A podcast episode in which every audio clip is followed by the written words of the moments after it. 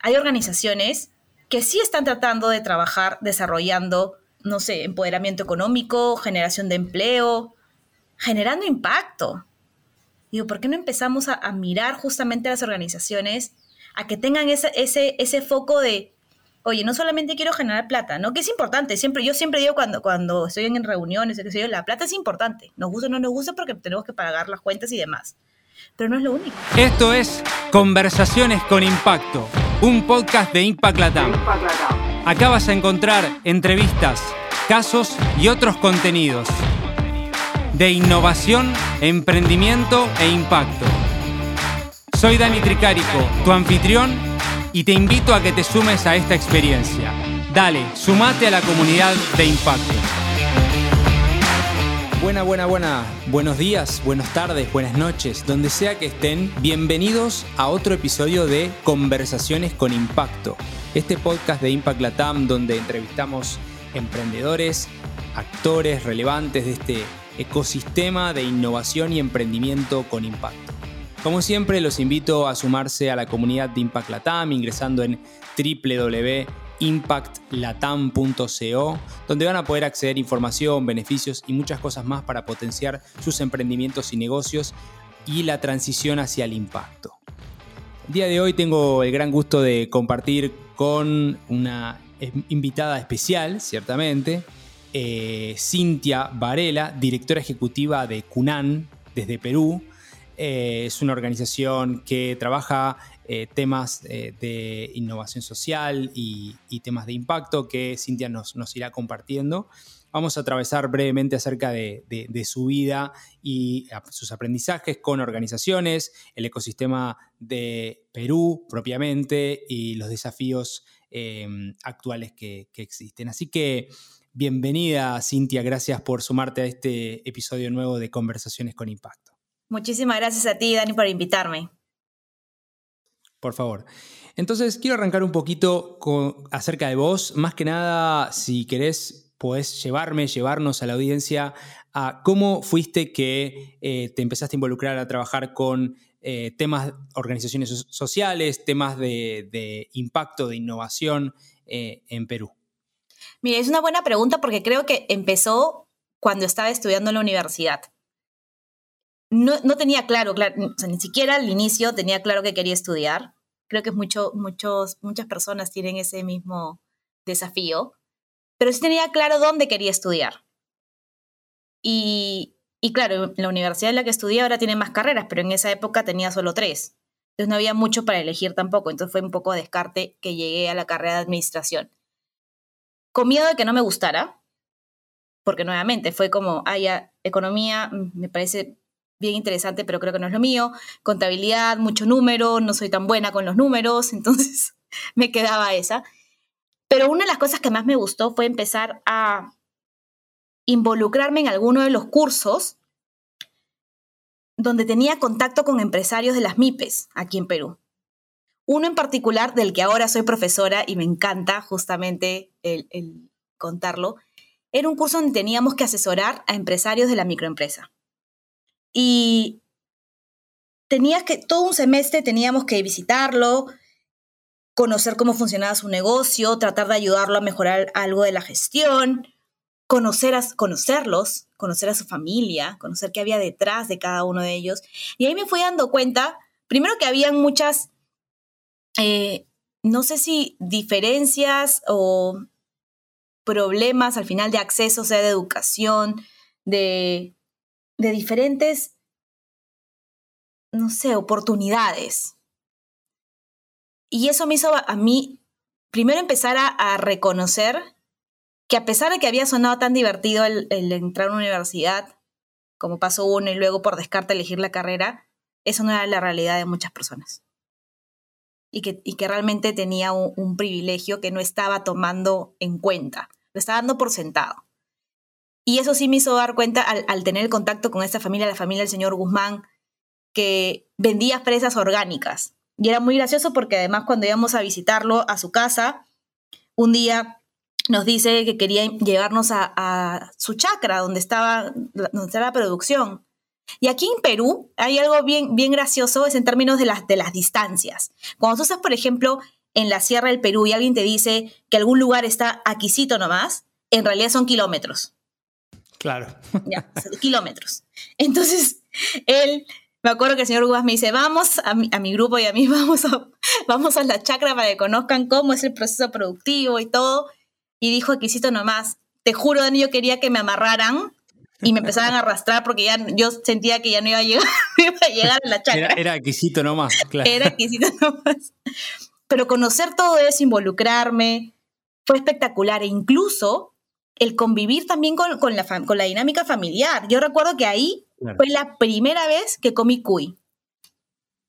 Que es algo, es un, es un plato que es bastante, bastante común eh, aquí en Perú, pero no todo el mundo lo come pero es bastante común. Ya ahora lo, lo, han sofisticado, ¿no? Pero en realidad el plato original se llama cuy chactao y en verdad es el cuy que está todo completo encima claro, del plato. Claro. Y me acuerdo que eso no, nos invitó el señor Guzmán, lo había hecho con todo el cariño del mundo y yo decía, ¿qué hago ahora, por Dios? Yo nunca he comido cuy y dije, nada, me lo tengo que comer porque claramente tenía que hacerlo. Pero ese tipo de, de situaciones fue choques, ¿no? De lo que yo vivía en mi casa y lo que, y lo que podía estar podían estar pasando otras personas, conocer a sus hijos, ver cómo se esforzaban. Y nuevamente eso me hizo dar cuenta de, oye, acá hay algo que tenemos que hacer. O sea, si yo he tenido la posibilidad de, estudiar educación superior en una buena universidad, eh, ¿qué puedo hacer para empezar a devolver? Y eso me llevó a irme involucrando, luego de terminar la universidad, en organizaciones que empezaban a trabajar primero con temas de género, luego con temas relacionados con familias empresarias. Y poco a poco fui llegando a la parte de la sostenibilidad, trabajando en consultoría. Y a la par, cuando empecé a trabajar en consultoría, es donde me, ofrecieron la, oportunidad de empezar a enseñar en la universidad. Y dije, es, lo mío. Porque de verdad, a mí me, enca me, encanta enseñar. Tengo ya casi 11 años enseñando, pues casi desde de los pocos años de haber terminado la universidad. Y uno de los cursos que les decía hace un rato que, que dicto es justamente ese en el que yo fui alumna. Y, y, es muy interesante porque nuevamente el, poder contactarme con diferentes empresarios cada, cada semestre, nosotros tenemos que buscar conectar a los alumnos con más o menos 8 o 9 empresarios. Claro, antes de la pandemia ha sido presencial. Ahora con la presencial y en Lima o una zona cercana de Lima. Claro, claro. Pero ahora sí, con sí. la virtualidad, olvídate. O sea, estamos asesorando a gente que está en otras regiones, lo cual es maravilloso. Pero ahí me llevó el de decir el tema de consultoría a meterme más con, con emprendimientos sociales, cuando tuve la posibilidad de, irme a Puno a trabajar en unas comunidades con un proyecto que estaba siendo eh, financiado por una empresa que tenía su, sus operaciones ahí. Y ahí me hizo dar cuenta de, primero, el talento que había. Esas señoras hacen unos hilos de alpaca que te mueres. O sea, tiene, son, además de que no tienen ningún error, porque además yo me acuerdo que las señoras encontraban un error en el proceso y lo deshacían todo y volvían a empezar ese nivel claro. de, de, perfección. Claro. Lo venden a, a, a grandes empresas, se exporta. Pero ¿qué pasaba? Que había mucho, mucho engaño, mucho abuso. Habían personas que a veces se acercaban a ellos y los engañaban. Entonces decía, pero ¿por qué tenemos que, que, engañar a las personas y tener que, no sé, pagarles por sus productos una cantidad de nana y ellos venderlos a una cantidad tan grande? No tenía sentido. A mí no me entraba en, no me entraba en el cerebro.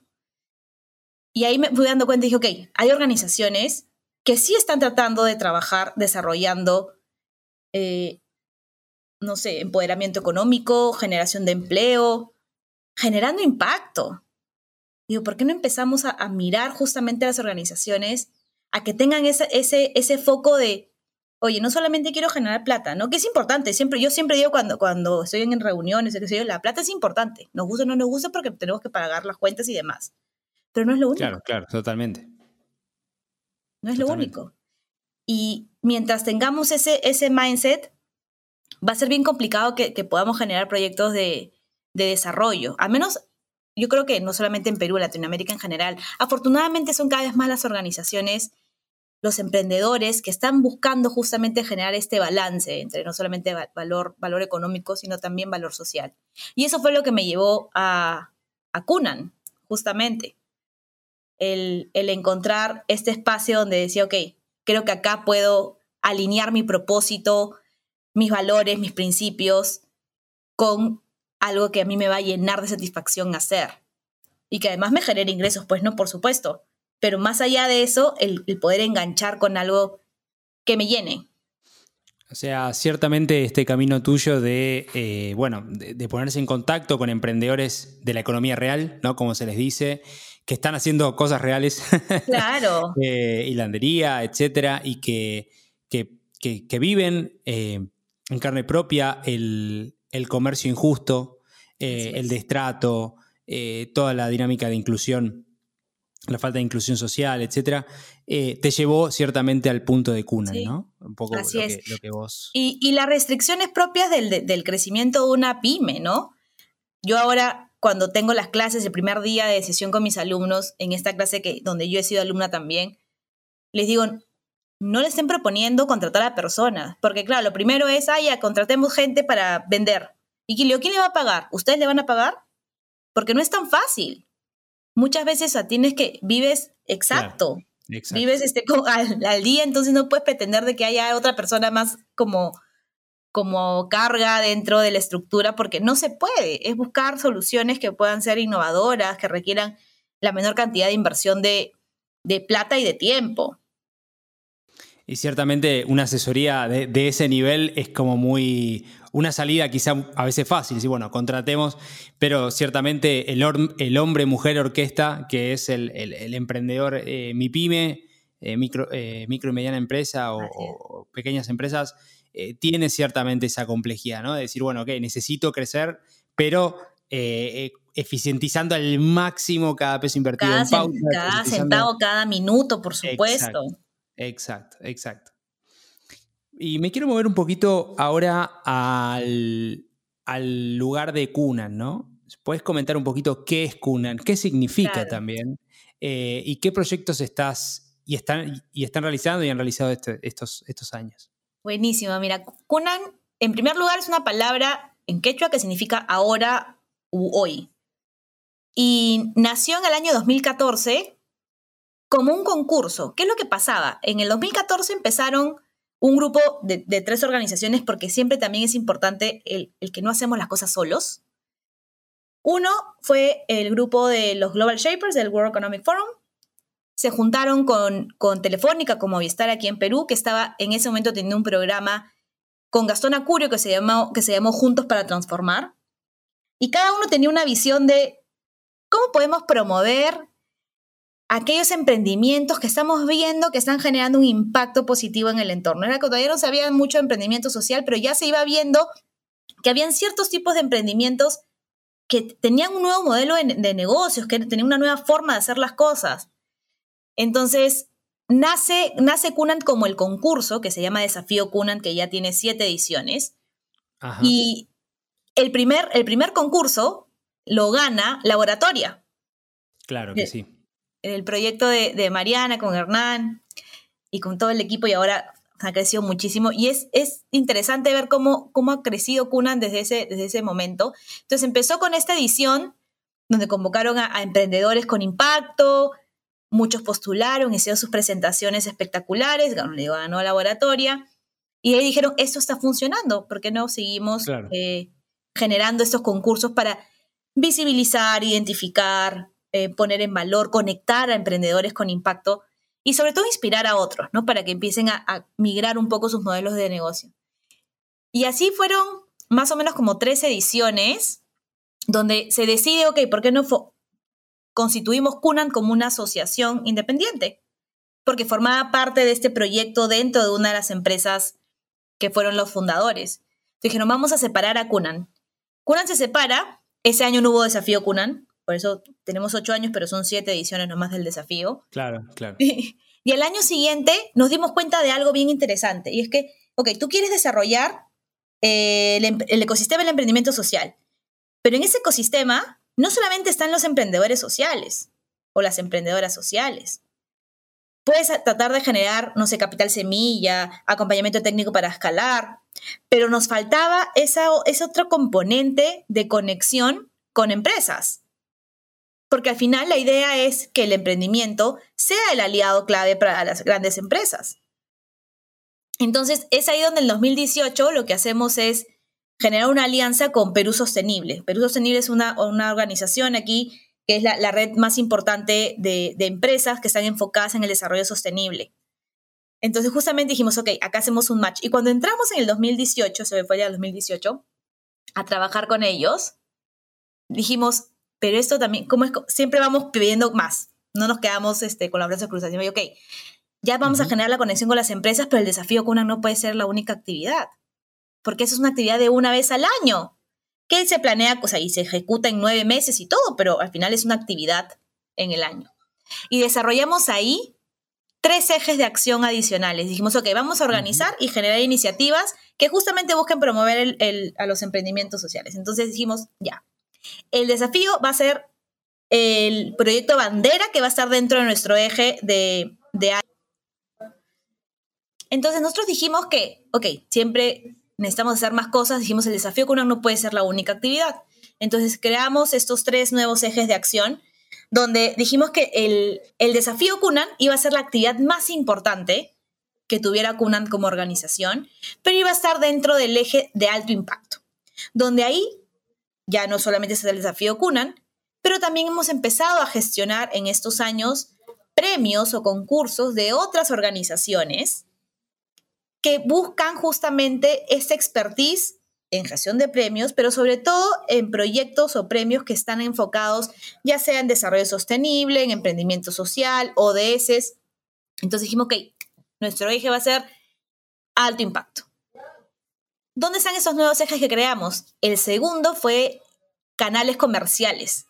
Porque una vez que dijimos, ok, ya, vamos a empezar a identificar emprendimientos, vamos a tener una base de datos, creamos a, ahí nuestra red Cunan, que actualmente está conformada por 341 emprendimientos, lo hemos hecho hoy el bueno. corte, 40, 341 emprendimientos sociales formales, uh -huh.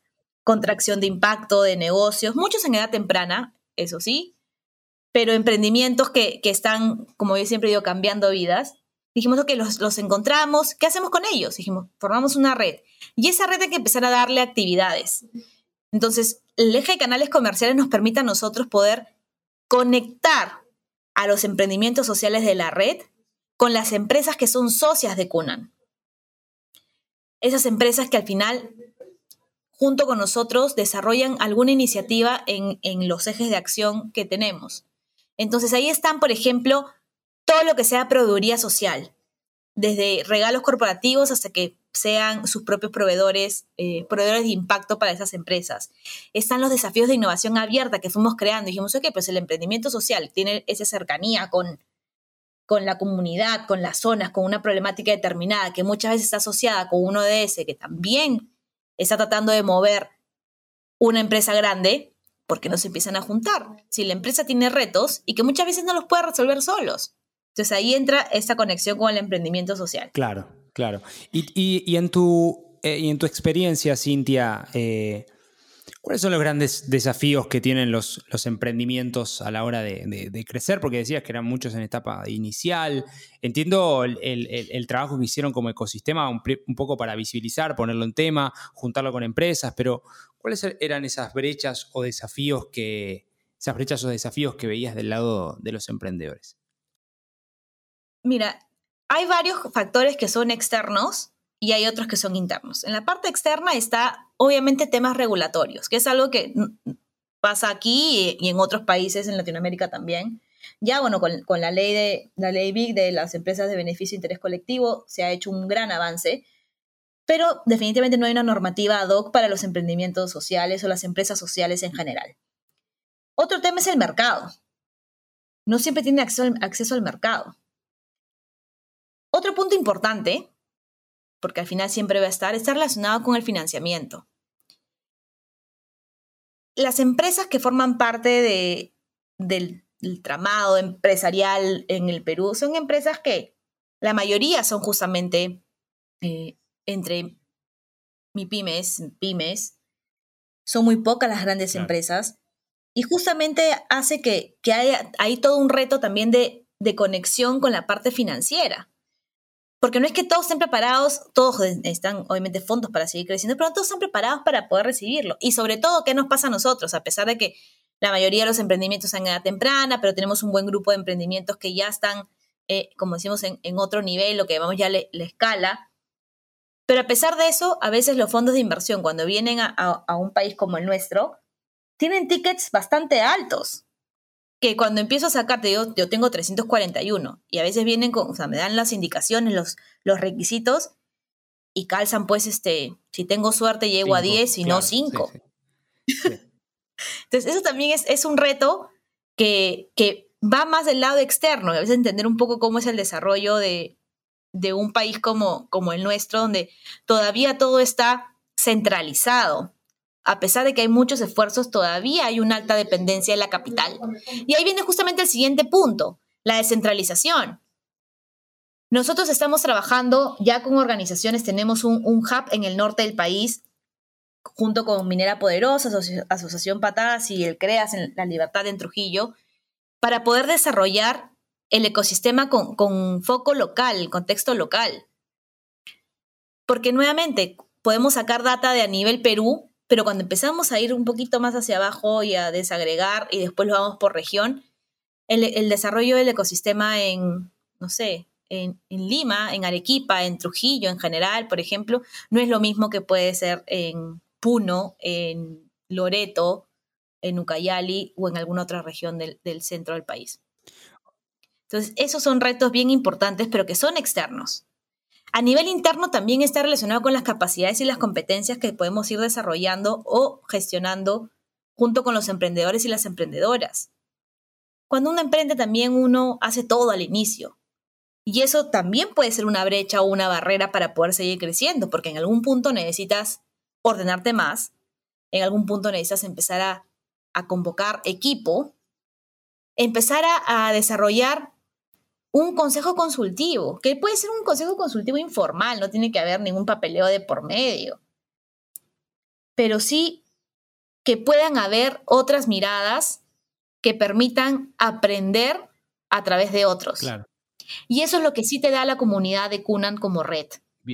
Esa conexión entre los propios emprendimientos para o hacer cosas de manera conjunta o aprender entre ellos. Y está bueno, Cintia, lo que decís un poco, ¿no? Y, recapitulando, ¿no? este, eh, falta de espacio de encuentro entre los fondos de inversión y el estadio del, ecosistema, del entramado local del emprendimiento, por otro lado el marco regulatorio, por otro lado el tema de, bueno, hablaste de acceso a financiamiento y después otros problemas a la hora de eh, armar la empresa o de gobernanza ¿no? de las compañías. Eh, ciertamente desafíos que son muy grandes y, y, que solamente una organización no los va a resolver, ¿no? Y eso por eso hablan del, trabajo colaborativo y, demás.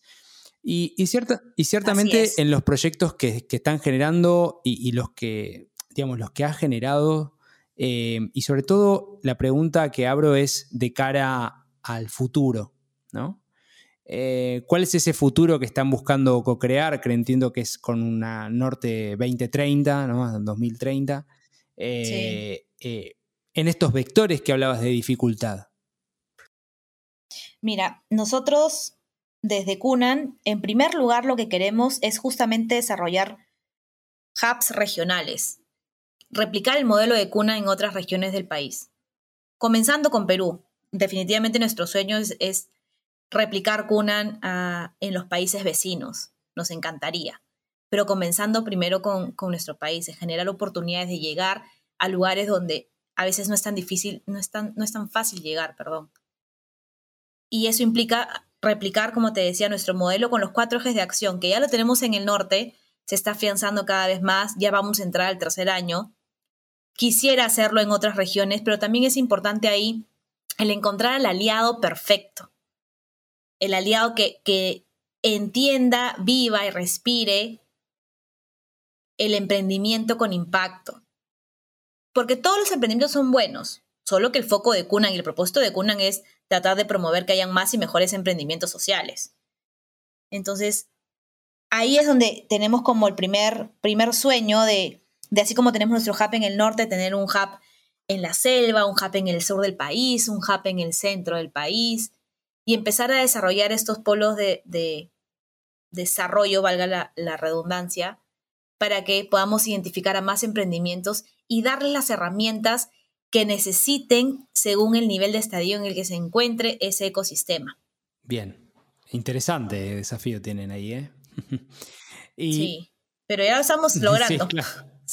claro. que sí, claro que sí. Y, te quiero preguntar un poco para, para ir cerrando, em, dos, tres grandes aprendizajes de todo este recorrido de, de Kunan. Mira, el primero es que no estamos solos y eso va para los emprendimientos en general, para las organizaciones, para las actividades que realizamos. Siempre hay manos amigas que quieren sumarse, que quieren contribuir a, que lo que hagas sea más potente. Y eso es bien interesante. Desde Cunan vemos que eso se genera no solamente a nivel de empresas privadas, organizaciones de la sociedad civil, sino también con el sector público. El sector público aquí, la verdad que viene siendo un gran aliado para el desarrollo de las cosas y de las iniciativas que tenemos. Ese es como, como primer punto de aprendizaje. El segundo punto de aprendizaje es no perder de vista cuál es el propósito que tenemos como Cunan, porque a través de ese propósito es que podemos generar y estar abiertos a mirar oportunidades que hay en el entorno, a tocar puertas. Y el tercer aprendizaje está también relacionado con la, con la red, pero básicamente es la importancia de formar parte de una red, de un ecosistema, de una comunidad, porque eso de verdad te permite no solamente conectarte con otros como tú, que tienen los mismos propósitos, que, que, buscan también el desarrollo de sus comunidades a través de los productos que ofrecen. No solamente, no solamente esto, sino además que, que les permite hasta poder presentarse con una, una carta de presentación distinta ante organizaciones. Nos pasa a nosotros. Eh, sea de que estamos atentos a oportunidades que salen en el, mercado, que viene un emprendimiento, y ahí te cuento un ejemplo clarísimo, hace, hace no mucho vino un emprendimiento que se llama Antarki, hace unos lentes bien, bien interesantes, eh, para decirnos que estaba juntándose con, con, tres emprendimientos más de la red y querían abrir un módulo de venta, un punto de venta en un centro comercial. Un centro comercial con en el cual nosotros no teníamos un contacto directamente no era un centro comercial con el que trabajábamos. Y nos contó la idea y dijimos, qué maravilloso, o sea, de verdad que cómo no se nos ocurrió ver la posibilidad de juntarlos. Y ahí viene el siguiente punto, ok, pero los centros comerciales no necesariamente te permiten abrir un solo, o sea, en un solo espacio que hayan tantas marcas juntas. Entonces dijimos, bueno, como, como siempre se dice, no hay peor gestión que la que no se haga. Buscamos contactos y lo que hicimos fue tocar la puerta tocar la puerta a uno de los centros comerciales acá con, con los que decía no habíamos trabajado antes y presentarles, mira, somos Cunan, somos la red, ese es un grupo de emprendimientos que ya, que es como tienen el sello, pues, ¿no? De la red Cunan, y queremos reunirnos para contarles la idea que tienen. Nos juntamos con ellos, ya abren ahorita la próxima semana. Qué bueno. Para hacer el cuento corto. Abren la próxima semana. Y, se han dado cuenta ahí de la importancia, ya vienen como los detalles técnicos, ¿no? De, la, implementación se dieron cuenta que, claro, a pesar que les aceptaron estar las cuatro marcas en el, en el punto de venta, me, me decían, Cintia, no podemos tener un solo POS, por ejemplo, o diferentes POS para cada uno, tiene que ser uno solo, la forma en la que cobran. ¿Y qué han hecho?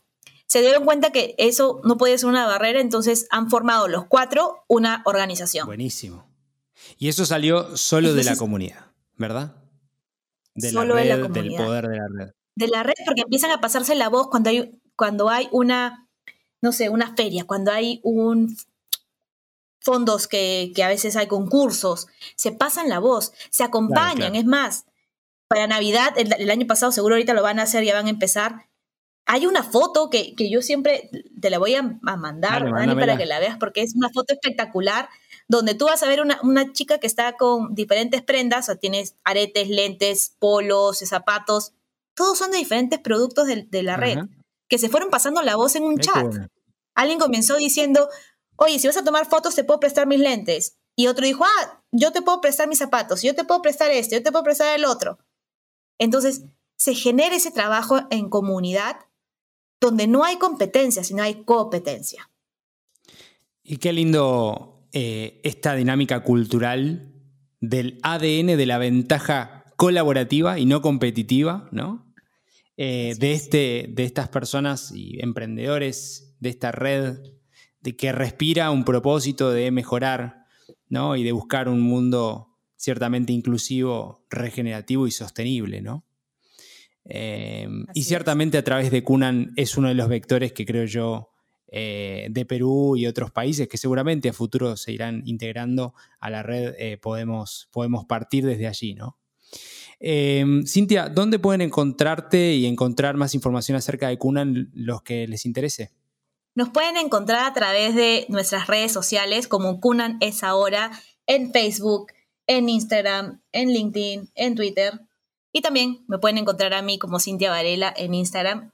Y adicionalmente, y no menos importante, a través de nuestra página web www.cunan.com.pe. Muchísimas gracias Cintia por sumarte a este episodio de Conversaciones con Impacto y ciertamente te tendremos a vos y a todo el equipo de Cunan eh, otra vez más hacia, eh, hacia, adelante para que nos cuenten de cómo van avanzando los proyectos. Eh, así que ahí los dejamos con Cintia Varela, directora ejecutiva de Cunan. Eh, quiero agradecer, agradecerte, Cintia, y agradecerles a todos los que nos acompañaron en otro episodio de Conversaciones con Impacto, este podcast de Impact Latam, donde entrevistamos emprendedores y actores relevantes del ecosistema de innovación y emprendimiento con impacto. Como siempre, los invito a sumarse eh, a la comunidad de Impact Latam ingresando en www.impactlatam.co y van a poder acceder a información, beneficios y muchísimas cosas más para sus emprendimientos. Así que nos vemos en el próximo episodio. Como siempre, los invito a dejar una reseña también. Si te gustó este episodio, compartilo. Si no te gustó, haznoslo saber para poder eh, mejorar cada día más. Así que, donde sea que estén, nos vemos en el próximo episodio. Buenos días, buenas tardes y buenas noches. Muchas gracias por sumarte a este nuevo capítulo de Conversaciones con Impacto. Te invito a sumarte a esta comunidad de hacedores que está cambiando el mundo. Ingresa ahora en www.impactlatam.co. Sumate y sé parte ahora de este cambio. www.impactlatam.co